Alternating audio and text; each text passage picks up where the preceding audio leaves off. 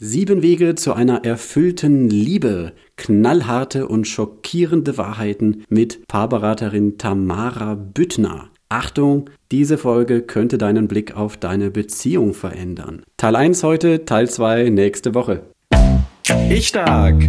Dein Ratgeber-Podcast zu Psychologie, Gesundheit und Lebenszufriedenheit. Ich bin Christian Koch. Los geht's. Hallo und herzlich willkommen zu einer neuen Folge Ich Stark. Ich muss schon ein bisschen lachen, denn ich habe gerade schon zehn Minuten mit der Tamara geredet, bis ich gemerkt habe, die Aufnahme läuft gar nicht. Also nochmal neu. Hier ist heute zu Gast die psychologische Beraterin Tamara Büttner aus Tengen in Baden-Württemberg. Tamara, schön, dass du da bist. Ja, hallo Christian, ich freue mich sehr. Ich sage jetzt ein paar Sachen nochmal, die ich eben schon mal gesagt habe, aber für die Hörer ist es ja das erste Mal. Also, wenn man sich durch deine Homepage klickt, dann gewinnt man den Eindruck, du hast in deinem Leben sehr viel erlebt, auch einige Sachen, die nicht so einfach waren, die eine Herausforderung waren und hast am Ende dazu noch einige Ausbildungen gemacht, um das Ganze mit Fachwissen und Kompetenz zu unterfüttern und darauf jetzt quasi deine Beratungspraxis gegründet, die du seit ein paar Jahren hast. Kann man das so sagen? Ja, das trifft es sehr gut. Ich bin von erstem Beruf Bürokauffrau, also ganz viel Büroorganisation und Computer und Papier war mein, mein Aufgabengebiet und äh, durch, ja, durch das Leben, das ich dann lebte mit meinem Mann und und mit meiner Familie. Ja, da kam dann irgendwann der Wunsch auf, ähm, von diesem Bürodasein raus in ein ganz neues ähm, Aufgabengebiet, ähm, mit Menschen zusammenzuarbeiten, im sozialen Kontakt äh, ganz fest verankert zu sein und das Gegenteil von Büro und Papier zu machen. Auf jeden Fall, genau. ja, wir haben äh, eine, äh, zwei Kinder bekommen, mein Mann und ich, und eine Tochter, die hatte eine Behinderung. Und durch Behinderung, durch ein Kind mit Behinderung ändert sich das Leben schon sehr. Ja. Und da kam, ja, da kam einfach ein ganz neues Leben auf uns zu und viele Schwierigkeiten, aber natürlich auch ganz, ganz viele unerwartet schöne Seiten, und sie ist jetzt schon 20. Das heißt, ihr habt zwei Jahrzehnte schon Familie mit Kind mit Behinderung hinter euch und jede Menge Erfahrung. Ja, ja, genau. Ja, das tatsächlich, sie ist schon 20 Jahre alt und sie ist schon ausgezogen. Sie wohnt in einer Wohngruppe für Menschen mit Behinderung. Unser Sohn ähm, mit 22 ist schon verheiratet und ist natürlich auch schon ausgezogen. Unser Leben hat sich jetzt also wieder komplett verändert, weil mein Mann und ich sind jetzt alleine zu Hause. Gähnende Lehre. Ja, genau, die wir aber mit viel Individualpsychologie gefüllt haben. genau. genau, du bist nämlich, äh, vielleicht fang, da, war damit gerade mal an, du bist nämlich individualpsychologisch ausgebildet. Also überhaupt hast du eine Menge spannender Ausbildungen. Was ist denn Individualpsychologie? Also wir wollen ja heute gleich über Paarberatung, Paare, Paarbeziehung sprechen. Ähm, kann, kann, man das als Individualpsychologe überhaupt? Das klingt so nach Individuum und nicht so nach Paarbeziehung. Ja, Individualpsychologie ähm, ähm, ist ähm, nach Alfred Adler. Er ist der Begründer der Individualpsychologischen Schule. Es gibt verschiedene tiefenpsychologische Schulen und ja, Adler ist eine davon, neben Sigmund Freud und ja, der Herr Jung, fällt mir gerade der Vorname nicht ein. Karl Gustav Jung, glaube ich, oder? Karl Gustav Jung, genau. so ist richtig. Ich denke, jede äh, psychologische Schule hat einfach ein eigenes Menschenbild und dadurch unterscheidet sich äh, dann auch der Ansatz, wie man einfach ähm, ja die Menschen unterstützen kann im Leben. Was gefällt dir an der am individualpsychologischen Menschenbild besonders gut? Ja, ganz besonders gut gefällt mir an der Individualpsychologie, dass dieses Menschenbild nach Adler äh, bedeutet, dass wir Menschen ähm, zielorientiert agieren und denken und fühlen, dass wir also Ziele verfolgen, dass wir Entscheidungen treffende Wesen sind, dass wir uns also für alles, was wir tun, auch entscheiden, mm, dass wir gleichwertig sind, dass jeder Mensch den gleichen Wert hat. Das finde ich ein ganz wichtiger Punkt mhm. in diesem Menschenbild. Für Paare sehr wichtig. Für Paare sehr wichtig, aber auch eigentlich in jedem Bereich des Lebens, ja, dass der Wert des Menschen ähm, immer der gleiche ist, egal welche Position, welche Arbeitsstelle man hat. Ähm, ja, es ist ja eigentlich auch so in unserem Grundgesetz verankert, die Würde des Menschen unantastbar. Und das hat viel mit dem gleichen Wert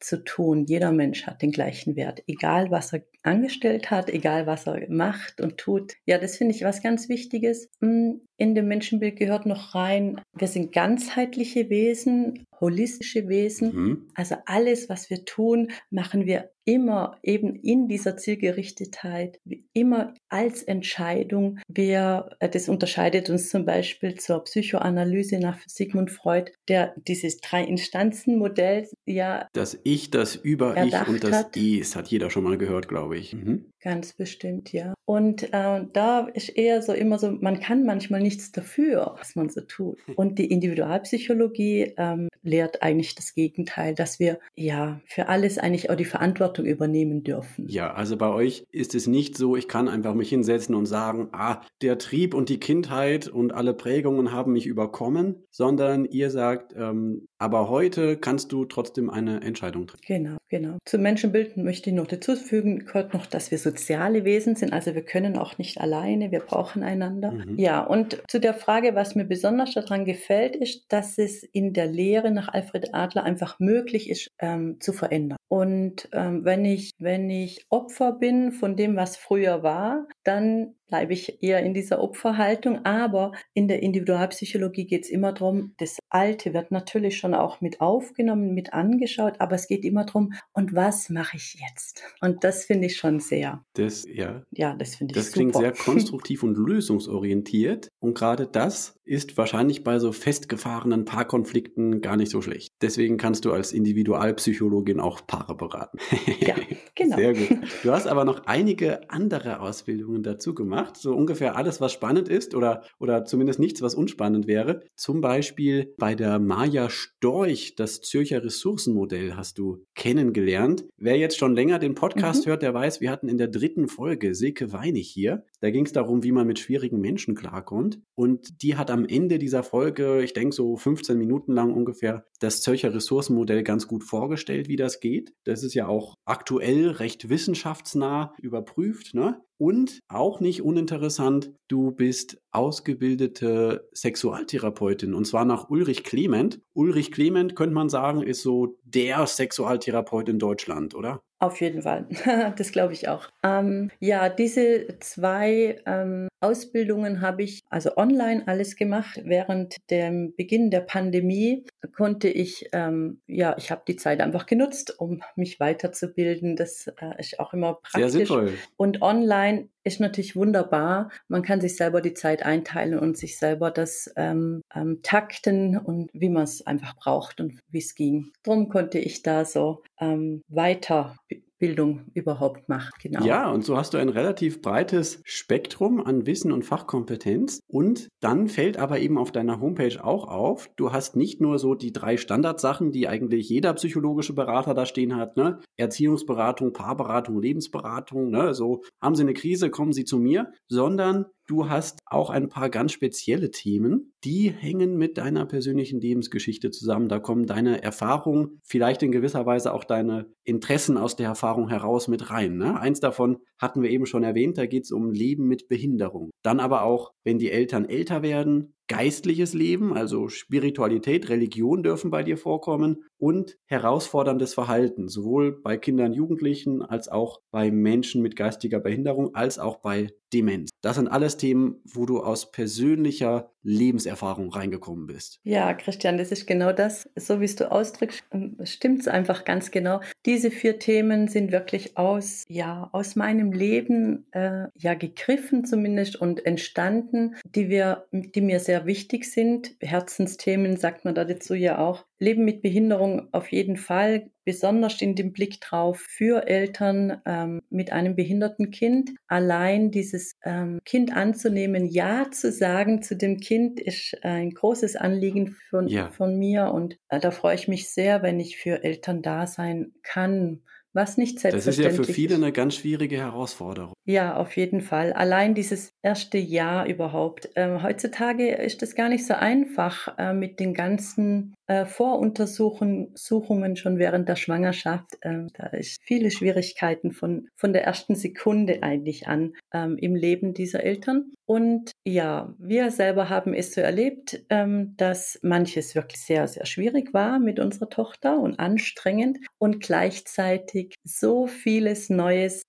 Glück, wo da damit auch entstanden ist. Ich möchte nichts davon missen. Und ja, mein Anliegen ist da schon einfach unterstützend für Eltern mit behinderten Kindern oder mit einem behinderten Kind, ähm, einfach ja unterstützend an der Seite zu sein, um Leichtigkeit reinzubringen, ähm, manches auch mal mit Humor zu sehen. Das finde ich auch mhm. ein wunderbarer ähm, Moment, wenn man auch mal über was lachen kann und ja und seinen eigenen Weg zu finden, weil er ist einfach ein anderer Weg, wenn wir gesunde Kinder haben. Das ist einfach so. Genau. Ja. Ja. Und dann das Thema mit äh, älter werdenden Eltern. Ähm, ja, ich mag einfach älter werdende Menschen. Das ist irgendwie, ich ähm, hatte es gar nicht so mit meinem Leben selber zu tun, sondern ich spüre einfach, ähm, wenn ich so alte Omas und alte Opas sehe, ich mag sie einfach. Und ich finde es heutzutage gar nicht so einfach, alles unter einen Hut zu bekommen. Wir sind sehr viel am Arbeiten und ähm, manchmal erlebe ich es so, dass älter werdende Eltern dann wie so eine Last empfunden werden. Noch mehr Zusatzarbeit. Und ja, das ist Zusatzarbeit und tatsächlich ähm, will ich da auch nicht sagen, das ist überhaupt gar nicht der Fall, sondern ich, ähm, mein Anliegen ist, wie kann man denn gut mit miteinander und mit allem umgehen. Und da auch, es geht ja immer um die eigene Gedanken und über die Einstellung zu diesen Dingen, was uns das Leben so anbietet. Wie kann ich Einstellungen vielleicht anschauen und dann auch verändern und sie positiver annehmen? Und dann wird das Leben ja. leichter. Manchmal ist eigentlich ganz einfach. Das heißt, es ist schon erlaubt, älter werdende Eltern auch mal als Last zu erleben und dann aber zu schauen, woran liegt das, wie lässt sich das verändern? Mhm. Ja, genau. Also auch wie mit einem, mit einem behinderten Kind oder mit der eigenen Behinderung, das ist ja äh, eigentlich unabhängig davon. Dieses erste Ja dazu, das finde ich ganz wichtig. Auch Ja zu meiner, meinen negativen Gedanken, Ja zu meiner Belastung, und ähm, ja dazu zu sagen, ähm, das habe ich mir aber anders vorgestellt. Und ich glaube ganz fest dran, wenn dieses Ja sein darf, wenn das Raum hat, ohne dass man sich selbst damit verurteilt oder von außen verurteilt wird, wie kann man sowas sagen, wie kann man sowas denken, dann ist der Boden gelegt, um in die Veränderung zu kommen. Ja, also bei dir darf man erstmal alles sagen. Auf jeden, Auf jeden Fall. Fall. Das ist auch richtig zu merken, Tamara, so dieses, diese lebensbejahende Grundhaltung bei dir. Finde ich total schön. Heute, ja. heute haben wir uns ja ein Thema vorgenommen, das habe ich bei dir auf Instagram entdeckt, und zwar sieben Richtlinien für eine gute Partnerschaft oder eine gute Paarbeziehung. Ähm, jetzt muss ich erstmal fragen, Richtlinien, müssen wir das Richtlinien nennen? Weil ich hatte schon hier im Podcast einmal ein Paarthema, da ging es um Regeln für kluges Streiten. Ähm, jetzt werde ich hier vielleicht der Regel-Podcast, was Paarbeziehungen angeht. Kann man statt Richtlinien auch was anderes sagen? Ähm, ja, also äh, eine Übersetzung davon gibt es noch, da heißt es sieben Wege zu einer erfüllten ah, Liebe. Das klingt auch gut. Gefällt dir das, das besser? Das klingt schon fast nach Hollywood. ja, genau. Ja, ja, oder sieben Wege zu, für eine wunderbare Beziehung. Das klingt ja auch nett. Ja. Okay.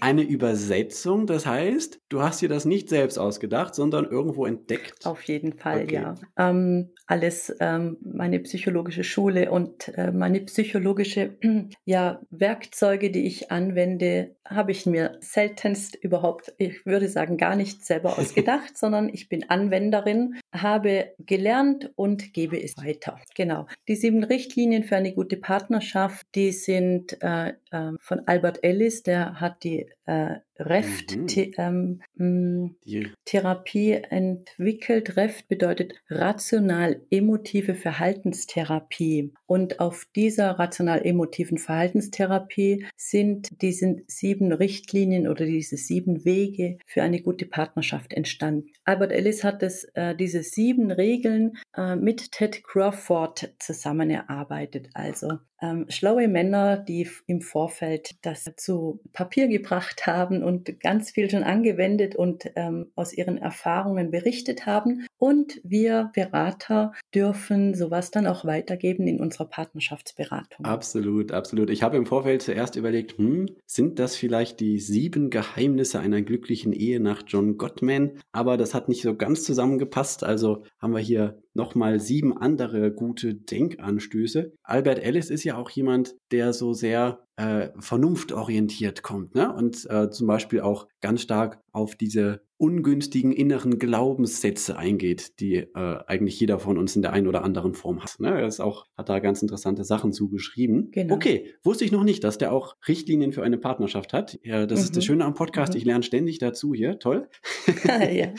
ähm, und ich habe jetzt diese sieben Richtlinien gestern oder vorgestern mal zwei anderen gezeigt. Die haben gesagt, boah, das ist aber schwer. Ähm, hast du das schon mal alle sieben geballt jemandem gezeigt? Wie reagieren andere Leute? Also in der Paarberatung erlebe ich es eigentlich immer als wow. ähm, dieser Satz, oh, das ist aber schwer, das beginnt schon bei Punkt 1. Das ist die erste Äußerung dazu. Ja. Und ja, äh, grundsätzlich reagiere ich darauf, ja, es ist nicht ganz einfach, aber es ist auch nicht so schwer. genau. Zivit Abramson, eine Individualpsychologin aus Israel, die sagt zum Beispiel, Beziehung aufzubauen, Partnerschaft zu, lesen, zu leben, bedeutet, man muss Arbeit investieren. Ja, auf das, deiner Homepage habe ich einen Satz gesehen, das war ja schockierend. Ungefähr so, wenn man in eine Partnerschaft nichts investiert, wird sie von selbst schlechter. Yep. genau. Wer das äh, ursprünglich gesagt hat, äh, das könnte sogar John Gottman gewesen sein. Beziehungen werden von selbst schlechter, weil wir ähm, im Gegensatz zu der Verliebtheitsphase vieles dann weglassen. In der Verliebtheitsphase strahlen wir uns an, wir schauen uns dauernd in die Augen, wir benennen, was uns aneinander gefällt. Wir suchen auch Körperkontakt und so weiter und so weiter. Und mit der Zeit lassen wir danach. Wir schauen uns äh, nicht mehr so verliebt an. Äh, wir sagen weniger, was uns gefällt. Mm, ja, und im Gegenteil, es fängt dann an, dass uns eher das auffällt, was uns nicht mehr so gut gefällt. Und wir beginnen dann irgendwann das auszusprechen, aber halten das Gute nicht aufrecht. Also drum nimmt die Beziehung von alleine ähm, einen negativen Kreislauf, eine Abwärtsspirale. Das ist normal. Das ist das Normale. Und nur wenn wir wirklich aktiv ähm, reinbringen, dass wir das aufrechterhalten, dass wir freundlich miteinander umgehen, dass wir ähm, uns wertschätzen, dass wir uns, ähm, dass wir uns sagen, was wir aneinander schön finden, gut finden, uns bedanken und so weiter oder auch mal weiterhin flirten, auch wenn wir schon 10 oder 15 Jahre schon zusammen sind, dann arbeiten wir an der Beziehung und dann halten wir sie auch ähm, in einem positiven Flow. Und dafür gibt es jetzt diese sieben Richtlinien als Hilfestellung, um mal einfach sich selbst zu überprüfen und zu sehen, wie kann ich es anders machen. Man kann ja als Entlastung schon mal sagen, irgendwann kommt gleich auch was mit Fehler sind erlaubt. Ja. ja? Man muss nicht alles perfekt umsetzen. Also die erste Richtlinie akzeptiere deinen Partner, wie er ist. Klingt ja erstmal schnulzig. es geht dann noch weiter. Also nicht, ich könnte dich ja lieben, wenn du. Aber wenn man sich da dann das näher überlegt, dann ist es schon eine ordentliche Aufgabe, oder? Ja, ähm, ja es ist eine ordentliche Aufgabe, weil wir ähm, rauskommen dadurch, äh, eben in Vorwürfen zu kommunizieren und zu reden und wenn, dass wir dann auch nicht wollen, äh, dass wir den anderen nicht dauernd erziehen wollen. Ähm, weil wenn ich ihn akzeptiere, so wie er ist, dann ziehe ich nicht an ihm herum oder an ihr. Ich möchte nicht verbessern, ich möchte nicht belehren, sondern ich nehme erstmal an, so wie er ist. Das ist ähm, das Gegebene und das ist ein tiefes Grundbedürfnis von uns Menschen. Wir möchten gerne angenommen sein und zwar so, wie ich bin. Ich möchte gern okay sein, so wie ich bin. Und ähm, wir bringen ja alle, jeder von uns, auch du und ich, Christian, mhm. wir bringen Positives mit rein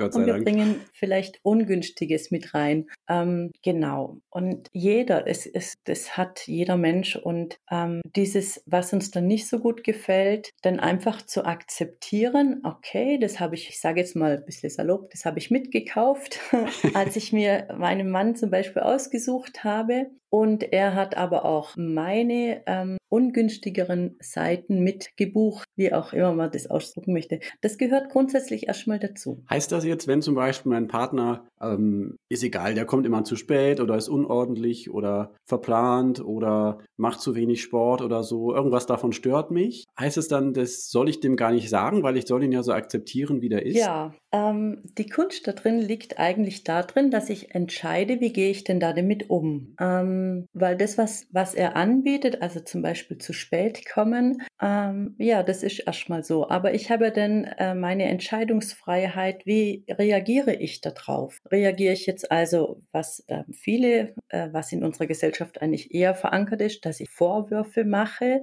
dass ich erziehen will und dass ich daran also nörgel und so weiter. Hm, wenn wir da mal nachfragen, haben die wenigstens, haben wir meistens keinen Erfolg damit. Es verändert sich nicht wirklich allzu viel, zumindest das mal nicht stimmt. ins Positive. Ähm, wenn ich aber ohne Groll und ohne Ärger, sondern eben in der Akzeptanz ja, so ist mein Mann oder meine Frau, kommt eher zu spät und ich reagiere dann darauf, ähm, vielleicht mit, indem ich, okay, wir haben vielleicht auch mal darüber geredet, ich werde einfach das nächste Mal vielleicht dann schon losgehen und du kannst schon danach kommen als Beispiel. Hm, ja, dann kann ich aber ohne Ärger und ohne, dass ich korrigierende Worte äh, rauslasse, ohne Vorwürfe, ähm, trotzdem dafür sorgen und ähm, das Ganze beeinflussen. Der Partner möchte dann vielleicht, hat vielleicht dann selbst auch den Wunsch, naja, es ist ihm aber schon wichtig, dass wir gemeinsam losgehen. Und dann bringt man vielleicht durch das eigene, die, durch die eigene Reaktion eine Veränderung rein. Klingt nach äh, ich kann meinen Partner nicht verändern, aber immer wenn ich mein Verhalten ändere, könnte das möglicherweise auch das Verhalten meines Partners mitverändern. Ja, auf jeden Fall. Alles ist ja auch, das kommt ja dann ein bisschen vom Systemischen her. Gell? Alles hat ja eine Auswirkung. Ähm, alles, was wir tun, was wir reinbringen, was wir auch schon allein schon denken, hat Auswirkungen auf mich selbst und auf den Partner. Ähm, was bei diesem ersten Punkt noch wichtig ist, dass wir durchaus beeinflussen dürfen, aber wir wollen nicht verändern. Das ist schon ein großer Unterschied. Beeinflussung ist zum Beispiel schon, okay, ich nehme die Selbstverantwortung und sage, um an diesem Beispiel zu bleiben, dann gehe ich schon los. Das ist Beeinflussung, da, da tue ich mein Verhalten verändern und ähm, beeinflusse de, das System und beeinflusse meinen Partner. Was daran aber auch wichtig ist, dass ich meinem Partner auch erlaube, dass er mich beeinflusst, mhm. dass man auch selbst beeinflusst werden darf. Also, ähm, dass ich bereit bin, auch zuzuhören und, und äh, Veränderung wahrzunehmen und zu sagen, ah ja, okay, ich mache das jetzt für dich anders. Also das bedingt immer beides. Nehmen und geben, aber auch geben und nehmen. Okay, okay. Über wie man dann vielleicht Kritik auch äußern kann oder was man damit machen kann, da kommt ja später auch in Punkt 6 und 7 nochmal ein bisschen was. Dann mhm kommt die zweite Richtlinie. Das muss ich hier mal vorlesen, ganz schön lang. Denke fortlaufend in Zuneigung an deinen Partner, zeige ihm aber auch häufig, dass du ihn schätzt. Gerade dann, wenn es nicht so gut läuft. Dann kommt so ein Pfeil. Liebe mich dann am meisten, wenn ich es am wenigsten verdiene, denn dann benötige ich es am dringendsten. Boah, also das heißt es doch übersetzt, also dann, wenn mein Partner sich so richtig kacke benimmt und mir so richtig auf den Senkel geht mit seinem Verhalten, gerade dann soll ich den am meisten lieben. Ja, natürlich liebe ich dann bestimmt nicht sein Verhalten, sein ah, sich kacke ja. benehmen, das liebe ich dann nicht, aber den Menschen selber dahinter, den liebe ich ja ähm, in der Regel. Und also zumindest mal, wenn ich äh, mit meinem Mann die Beziehung aufrechterhalten möchte, liegt mir ja was an ihm, an der Person. Ähm, das bedeutet natürlich nicht, dass ich mit jedem Verhalten zufrieden bin. Mm, wenn wir das aber, was nicht so gut läuft, dann so wichtig machen, dann sind wir ja wieder bei den Vorwürfen, die, haben wir vorhin schon gesagt, die meistens gar nicht so viel zu, zur Veränderung dazu beitragen, sondern sie machen die Beziehung ja. schlechter. Ähm, ein be definitiver Beziehungskiller, das ist die Kritik. Kritik macht eigentlich unglücklich und äh, Kritik führt zur Rechtfertigung. In der Rechtfertigung liegt die neue Kritik von dem Gegenüber und dann wird der Ball hin und her geworfen und es, es bringt keine positive Veränderung herbei. Wir haben tatsächlich immer so diese Idee, wenn ich lang genug meine Kritik ausspreche, dann irgendwann wird mein Partner es wohl merken, dass er sich anders verhalten muss. ja, es die Erfahrung zeigt und wenn wir uns ähm, in der Gesellschaft wirklich umschauen, dass das nicht zielführend ist. Es, es funktioniert so nicht. Ähm, sondern im Gegenteil, so wie ich vorhin gesagt habe, eine Beziehung wird von selbst schlechter, da müssen wir gar nichts dazu tun, weil wir dann manches weglassen und zwar all das Positive lassen wir immer mehr weg. Und hier in diesen sieben Richtlinien die Aufforderung, genau das wieder aufzugreifen. Also allein schon in Gedanken in Zuneigung zum Partner zu denken, anstatt, oh, der schon wieder und was macht er denn jetzt schon wieder? Das läuft ja alles manchmal nur in unserem Kopf ab. Und äh, darauf mal zu achten, dass wir posit ein positives Gedankenkonstrukt in unserem Kopf über unseren Partner, über unsere Partnerin aufrechterhalten. Das ähm, ist die Grundlage allein schon positiv zu denken ja. und das dann aber auch auszusprechen und zu zeigen, ob verbal oder nonverbal, da haben wir ganz viele Möglichkeiten. Man kann sich ja vielleicht auch denken, denn mir gefällt dieser zweite Teil ganz gut, dann, wenn ich es am wenigsten verdiene, dann benötige ich es am dringendsten. Also man kann sich ja überlegen, jemand, der jetzt gerade rummotzt und sauer die Tür knallt oder äh, seit 20 Minuten kein Wort mehr redet und immer wegguckt, wenn man versucht, was zu sagen oder so, der ist ja gerade irgendwie innerlich in so einem emotionalen Chaos auf die eine oder andere Weise. Äh, das heißt, der braucht wirklich dann möglicherweise eine positive Unterstützung, die aber wirklich ernsthaft Auf jeden Fall. In der Individualpsychologie sprechen wir dann davon, also wenn sich ähm, jemand so, ich sage jetzt mal so, kacke benimmt, wie du gesagt hast, Christian,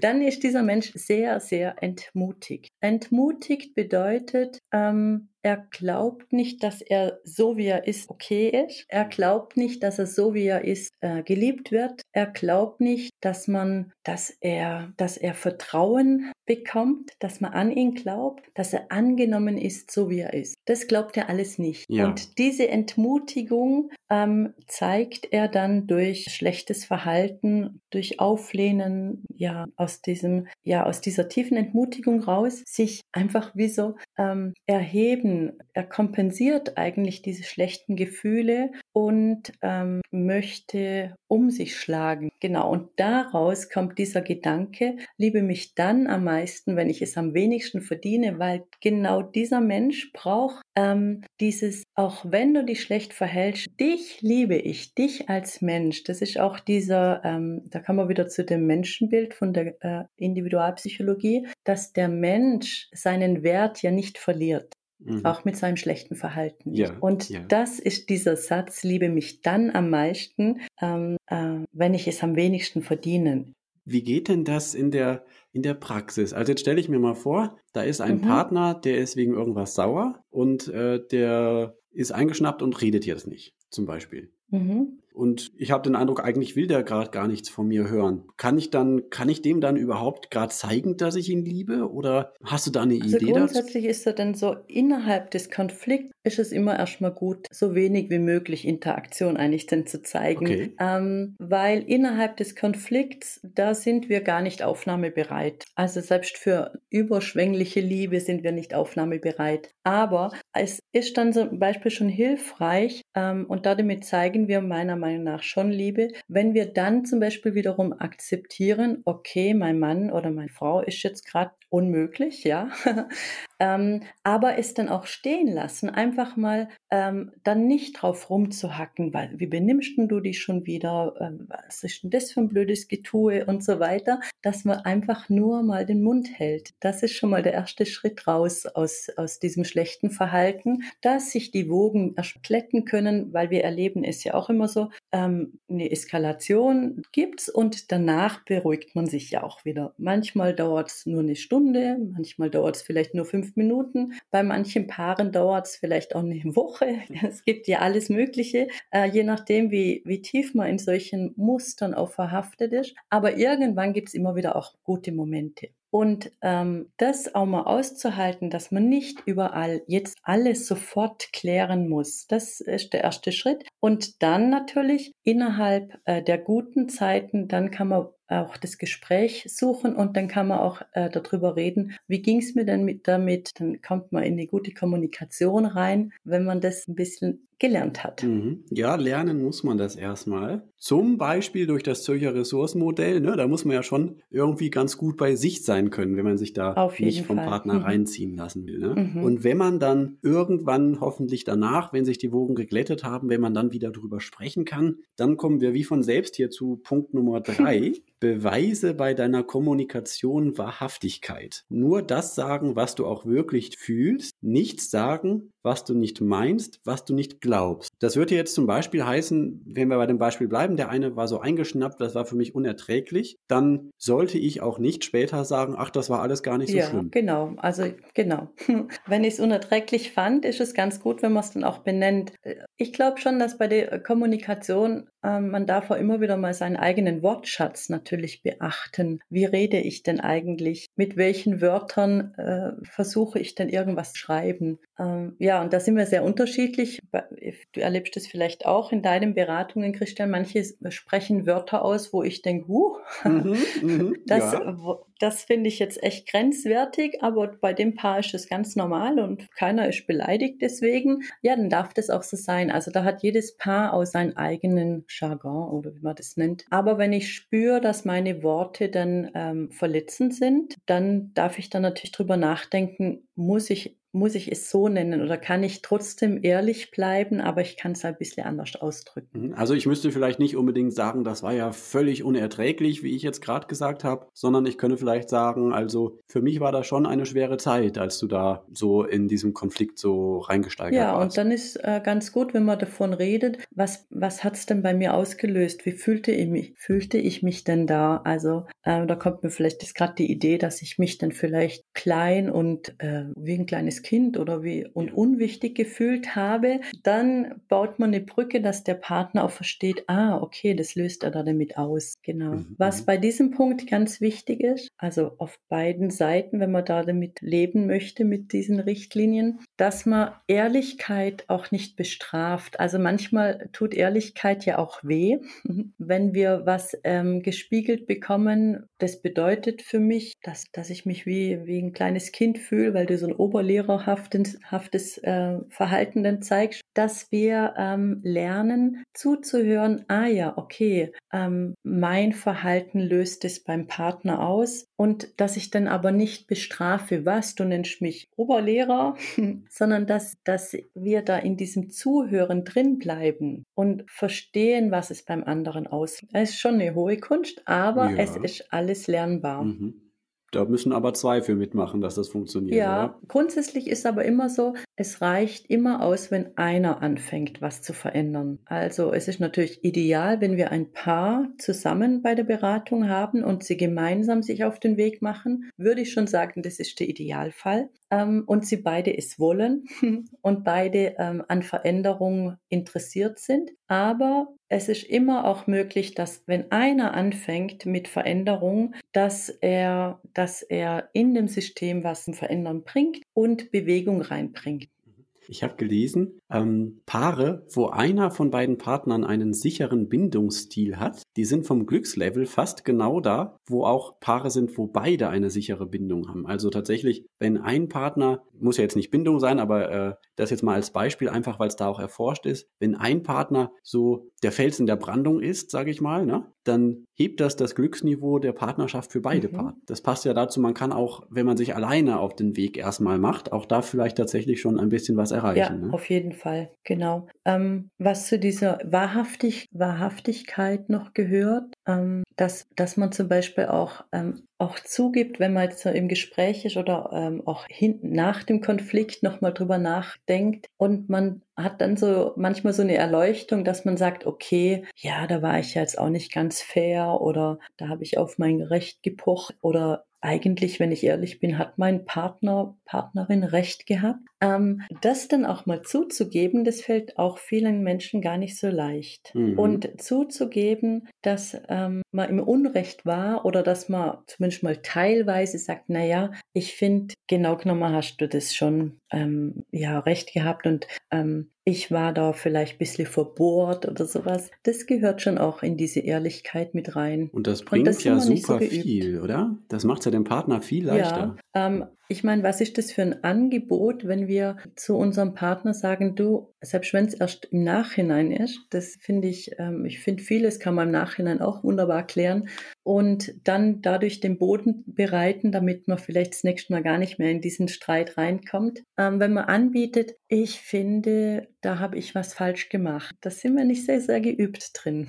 Und das Angebot für den Partner ist schon immens, wenn er dann auch mal, das ist ja wie so eine Zustimmung und er erlebt dann auch, ah ja, okay, ich muss, muss gar nicht mehr so viel kämpfen, sondern, sondern äh, das Angebot steht ja, das ist bereitwillig ausgesprochen. Und man kommt aus diesem Punktesammeln raus, ne? Du hast häufiger was falsch gemacht als ich oder sowas. Da gibt es ja schnell so einen Wettkampf, wer ist der Schlimmere. Ja, genau, genau.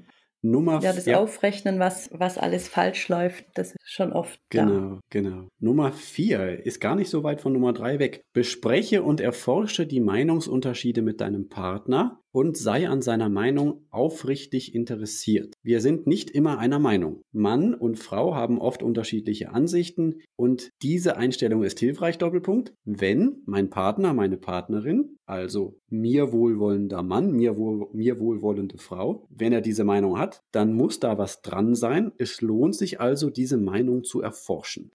Ja, das beginnt schon, ähm, wenn wir uns das auf der Zunge zergehen lassen, ähm, erfordert es da schon diese Grundhaltung, dass ich davon ausgehe, dass mein Partner mir gegenüber wohlwollend eingestellt ist. Und das ähm, glauben viele Menschen gar nicht.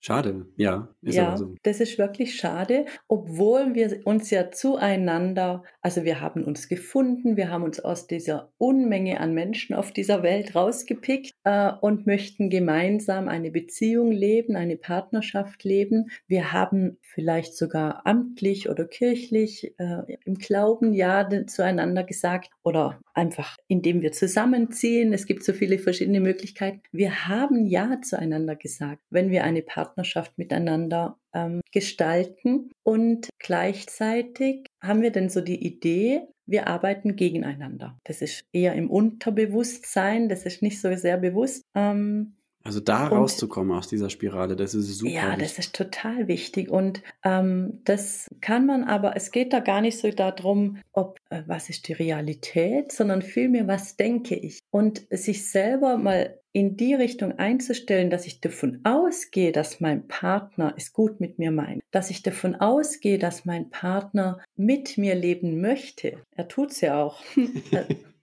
das ist ja, meistens ist es ja, es ist ja tatsächlich, die Fakten sind da, aber wir, wir nehmen das gar nicht so ganz für, für wahr an. Und das ist schon eine Entscheidung, die wir treffen können. Und da sind wir natürlich wieder in der, ganz tief in der Individualpsychologie drin, dass wir uns dafür entscheiden, auch das äh, mal bewusst anzunehmen und zu glauben. Und allein durch diese Entscheidung davon auszugehen, dass mein Partner mir gegenüber wohlwollend ist, das verändert meine Haltung.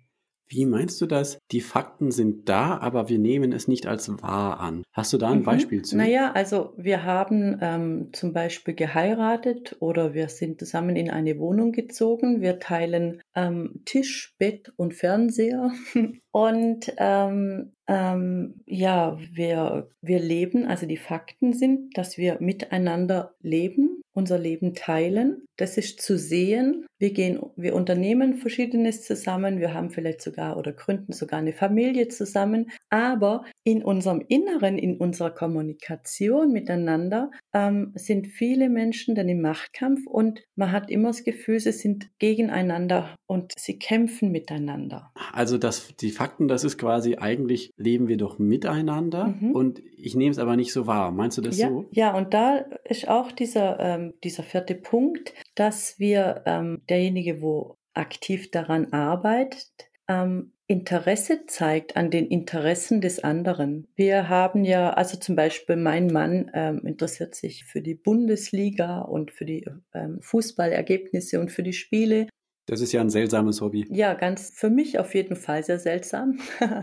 ähm, und ja, mir sagt es jetzt persönlich zum Beispiel nicht so viel, aber ähm, ja, aktives Interesse daran zu zeigen und an seinen Meinungen und Gedanken darüber auch mal teilzunehmen, auch wenn das jetzt nicht gerade mein brennendes Thema ist. Ähm, ja, das ist zum Beispiel ein, ein, eine bewusste Entscheidung, die ich treffen kann, um ihm ein bisschen näher zu kommen, um ihm zuzuhören und ihn zu verstehen. Das ist jetzt so eher so eine Hobbysache, aber wenn es jetzt zum Beispiel im Konflikt, ähm, ein Konflikt entsteht, dann geht es natürlich hier dann auch noch mal einen Schritt weiter, einen, ein ehrliches Interesse an dem ähm, zu haben, wie, wie meint denn mein Mann oder meine Frau das? Warum, warum ärgert er sich oder warum ärgert sie sich denn über das, über mein Verhalten? Was steckt denn da wirklich dahinter? Dann. Also selbst wenn ich davon überzeugt bin, dass ich doch eigentlich gar nichts falsch gemacht habe, mhm. allein weil sich mein Partner darüber ärgert, darf ich darüber nachdenken und mich damit beschäftigen, was ist denn das genau? Genau. Was, wenn was man da dann zum Beispiel war. im Gespräch nur schon an dem Punkt kommt, ab welchem Moment genau hat es dich denn geärgert? War es mein Frage. Blick? War es meine hochgezogene Augenbraue? Das kann dann zum Beispiel ausgelöst haben, dass mein Partner sich dann ähm, ja missachtet gefühlt hat oder abgelehnt. Und dieser kleine Moment äh, könnte eine Riesenkrise ausgelöst haben und wir sind im Streiten. Und wenn wir wirklich ähm, diese aufrichtige, ähm, dieses aufrichtige Interesse an der Meinung, an, an den Gedanken über diese Situation dem Partner zeigen, und ihm da ins Gespräch kommen, dann kann man vieles verstehen. Ah, wieso hat er sich denn so aufgeregt? Mhm, mhm. Also im Hobbybereich weiß ich dann, wie der Lieblingsfußballverein vom Partner am letzten Wochenende gespielt hat oder gegen wen. Und das ist nett, aber ist vielleicht nicht so wichtig. Aber wenn es dann wirklich ans Eingemachte geht, dann kann ich einfach, wenn ich schon länger die Praxis habe, mich in den Partner hineinzuversetzen, mich für ihn zu interessieren, dann kann ich einfach besser verstehen, was ist wirklich das, was, äh, was für ihn am schwierigsten ist. Und dann kann ich versuchen, das zu vermeiden oder ein bisschen anders zu machen, genau. dass er es besser und nehmen kann. Dann kann man auch ein bisschen so äh, eine Kompromissbereitschaft leben, ähm, dass man bereit ist, auch Kompromisse einzugeben, einzugehen. Ich denke, Partnerschaft geht nicht ohne Kompromisse. Wenn ich aber kompromissbereit ja. bin, dann bin ich zum Beispiel selbststimmt. Dann kann ich aktiv sagen, okay, das gefällt mir zwar nicht so gut, aber ich verstehe, dass es ihm wichtig ist oder ihr und ähm, ja, gut, da, da spiele ich mit oder ähm, da finden wir einen Mittelweg zum Beispiel. Wenn ich aber zustimme im Kroll, was, was wir auch oft erleben, ja, das mache ich halt, weil ähm, es jetzt irgendwie so gewünscht wird, dann bin ich aber, bleibe ich in der Opferrolle. Ja. Und wenn ich also ich halte das jetzt für falsch, aber wenn du mhm. meinst, dass wir jetzt schon anfangen sollen zu kochen, genau, dann und das ich das ist halt. jetzt die Frage. Ähm, hat sich jetzt eher ähm, gerade angehört wie ähm, im Groll. genau. Ja, genau. Und äh, dann ist man unglücklich darüber und dann hat man das Gefühl, immer muss ich machen, immer muss ich kochen, wann er oder sie das will. Wenn ich aber genau, mit genau, ähm, genau. darüber Bescheid weiß und eben die Meinung aufrichtig äh, hinterfragt habe, warum mein Partner das vielleicht besser findet, um 5 Uhr, um 17 Uhr schon zu essen, und ähm, ich verstehe, warum es wichtig ist. Und dann kann ich sagen, ja gut, ähm, das verstehe ich, ich verstehe deine Argumentation. Meine Argumentation habe ich ja auch noch reingelegt. Und dann kann ich mich dazu entscheiden, ja, ich mache das gerne um 17 Uhr für dich. Oder wir entscheiden oder finden einen Mittelweg, der ist dann vielleicht um Viertel nach fünf. Okay. Oder, oder, wo hatten wir das vorhin? Hier mit dem Beeinflussen. Ähm, mag schon sein, dass du das jetzt so früh möchtest, aber ich möchte das jetzt nicht so und ich mhm. mache es einfach im Verhalten anders.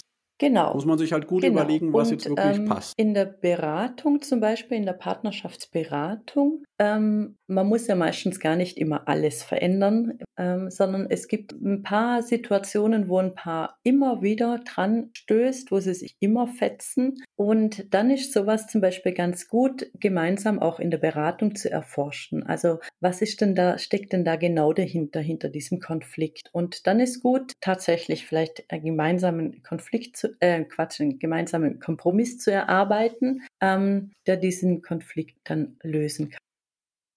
Mhm. Ja, das ist ganz oft so, dass es so ein, zwei, drei typische Situationen gibt, in denen sich irgendwie die ganze Partnerschaft spiegelt. Mhm. Ja, und wenn man sich das einfach ganz genau anschaut ähm, und das Paar da gut mitgeht, dann profitiert die ganze genau. Partnerschaft genau. davon. Also das Ziel mhm. ist also gerade mit diesem vierten Punkt, ähm, eine bessere oder vielleicht eine vorteilhaftere Lösung zu finden oder sich zumindest an eine bessere, vorteilhaftere Lösung gemeinsam anzunähern. Man kann nicht immer alles ähm, komplett äh, hundertprozentig lösen, aber so dass beide sich ein bisschen auf den Weg machen und sich annähern. Was, wie können wir es denn gemeinsam gestalten? Würdest du auch sagen, weil du hast ja auch diesen einen besonderen Schwerpunkt, auch geistliches Leben, das ist ja was ganz Sensibles und Intimes mhm. auch. Ich hatte das ein oder andere Mal auch Paare, wo dann meistens die Frau äh, eine starke spirituelle Ader entwickelt hat mhm. und so ähm, nach einer bestimmten, in einem Fall war es zum Beispiel mal eine Jugendliche, die hieß, glaube ich, Christina von Dreien, die hat irgendwie so eine Vision von Frieden und Weltfrieden und so. Und da ist die Partnerin voll drin aufgegangen und der Partner, der konnte damit so gar nichts anfangen. Du kennst es vielleicht auch, wenn ja dieses Thema bei dir vorkommen darf, dass ein Partner religiös interessiert ist und dem das ganz wichtig ist und der andere Partner nicht. Ist es da dann auch gut, äh, mit diesem vierten Punkt, also jedenfalls wechselseitig auch sich zu interessieren, was, was ist dir denn daran wichtig? Äh, wie ist das, was erlebst du da? Wie, wie siehst du das Ganze? Ähm, und sich auch an so an einem Thema wie Weltsicht äh, wirklich auch dafür zu interessieren, wie sieht der Partner das? Mhm. Ja, unbedingt. Ich denke, das ist eine äh, ganz wichtige äh, Sache natürlich, äh, geistliches Leben und eine, schon, ja, ich will nicht sagen eine hohe Kunst, aber ähm, jeden seine eigene Meinung denn äh, zu akzeptieren und ähm, sein zu lassen. Ja, das finde ich schon ganz wichtig. Und gleichzeitig ähm, gehört hier dann aber auch mit rein, ähm, aber sich auch gegenseitig zum Beispiel auch zu begleiten. Also ähm, ich kenne jetzt tatsächlich ein Paar, da war das genauso und auch im Setting, so wie du sagst, die Frau war sehr spirituell und er, für ihn, er war eher sogar atheistisch, ähm, geprägt oder in seinem Glaubensleben. Er hat aber dann ähm, einfach dann begonnen, sie zu begleiten, wenn für sie war Sonntagsgottesdienst mhm. mhm. wichtig. Und ähm, er hat einfach dann das so gelebt, dass er sagt, ja, okay, wenn ihr das wichtig ist und sie sich auch darüber freut, dass ich dabei bin, sie aber nicht von mir erwartet, dass ich zu allem Ja und Amen sage, ist ja passend in dem Fall, ähm, sondern einfach, dass es ihr auch genügt und dass, dass ich sie begleite, dass sie daran Freude hat, ähm, dann ist es schon, dann beschenken wir uns auch gegenseitig, ja. Und ähm, er hat dann so erzählt, da de, über, über eine äh, längere Zeit wurde das bei denen dann auch wirklich was sehr Schönes miteinander. Also er ist immer noch ähm, Atheist und sie ist immer noch im Glauben. Und ähm, er während dem Gottesdienst schaut er einfach zum Beispiel, ähm, was fällt ihm heute auf? Also einmal sind es, wie viele Fenster sind geöffnet. also auch einfach andere ähm, Aspekte bringt er rein. Oder ähm, einmal hat ihn fasziniert, dass ähm, das Licht auf, auf die Marienstatue dort im Gottesdienst so sehr geschienen hat, dass er selber berührt war von diesem Licht und weil die Statue in einfach dann immer ganz anderen Lichten auch erschienen ist. Aha. Also, und sowas, darüber haben die beiden dann auch können sprechen. Also eigentlich über das Gleiche, was sie gemeinsam unternommen haben, aber mit verschiedenen Inhalten, mit verschiedenen ähm, Aspekten und so konnten sie gemeinsam aber ähm, was erleben und jeder durfte trotzdem er selbst bleiben. Das ist zum Beispiel sein Weg. Also Respekt für dieses Paar. Das ist ja wirklich, die haben richtig was Tolles geschafft. Das schaffen, glaube ich, nicht so viele. Toll. Ja, wo wir wieder dabei sind, ähm, möchte ich ähm, beitragen oder möchte ich ähm, dagegen sein? Ja. wir sind ja immer noch beim vierten Punkt, ne? die Meinungsunterschiede mit dem Partner erforschen, aufrichtig daran interessiert sein. Du hast vorhin so ganz am Anfang das Wort benutzt, das muss man sich mal auf der Zunge zergehen lassen. Äh, das, das sehe ich auch so. Also ich glaube, man kann vor allen Dingen über diesen letzten Satz, da kann man regelrecht stundenlang meditieren oder darüber nachdenken. Deswegen lese ich den gerade nochmal vor. Wenn mein Partner, meine Partnerin, also mir wohlwollender Mann, mir wohlwollende Frau, diese Meinung hat, dann muss da was dran sein. Es lohnt sich also, diese Meinung zu erforschen. Wirklich schön. Ja. Tiefsinnig. Wir wollen ja alle verstanden werden. Wir möchten alle gehört werden. Ähm, ja, in jeder Diskussion geht es geht's immer darum, jetzt verstehe mich doch endlich. Ja, aber ich, mhm. ich, ich meine das doch so. Das ist ja eigentlich immer diese Diskussion, die geht hin und her. Ja, aber. Mh. Und einer muss einfach mal anfangen mit, okay, ich höre dir jetzt zu und ich möchte dich verstehen. Mhm. Und dann kann sich was verändern. Einer muss damit anfangen. Ja, und genau. in Schritt 5, also das wird jetzt richtig, also die Nummer 5, boah, mhm. da geht es nochmal einen Schritt weiter. Also da geht es jetzt nicht nur darum, sich für Meinungsunterschiede zu interessieren, sondern jetzt, also wer ein wackeliges Gemüt hat, erstmal hinsetzen jetzt. Ich stark. Die Vorschau. Danke fürs Zuhören. Das war Teil 1. Nächste Woche kommt Teil 2 des Interviews. Der hat es auch nochmal so richtig in sich. Denn direkt die Regel Nummer 5, die ist nicht ohne, das kann ich schon mal sagen. Schaut in der Zwischenzeit gerne bei Instagram oder Facebook vorbei oder auch auf YouTube, wo es den Podcast jetzt auch gibt.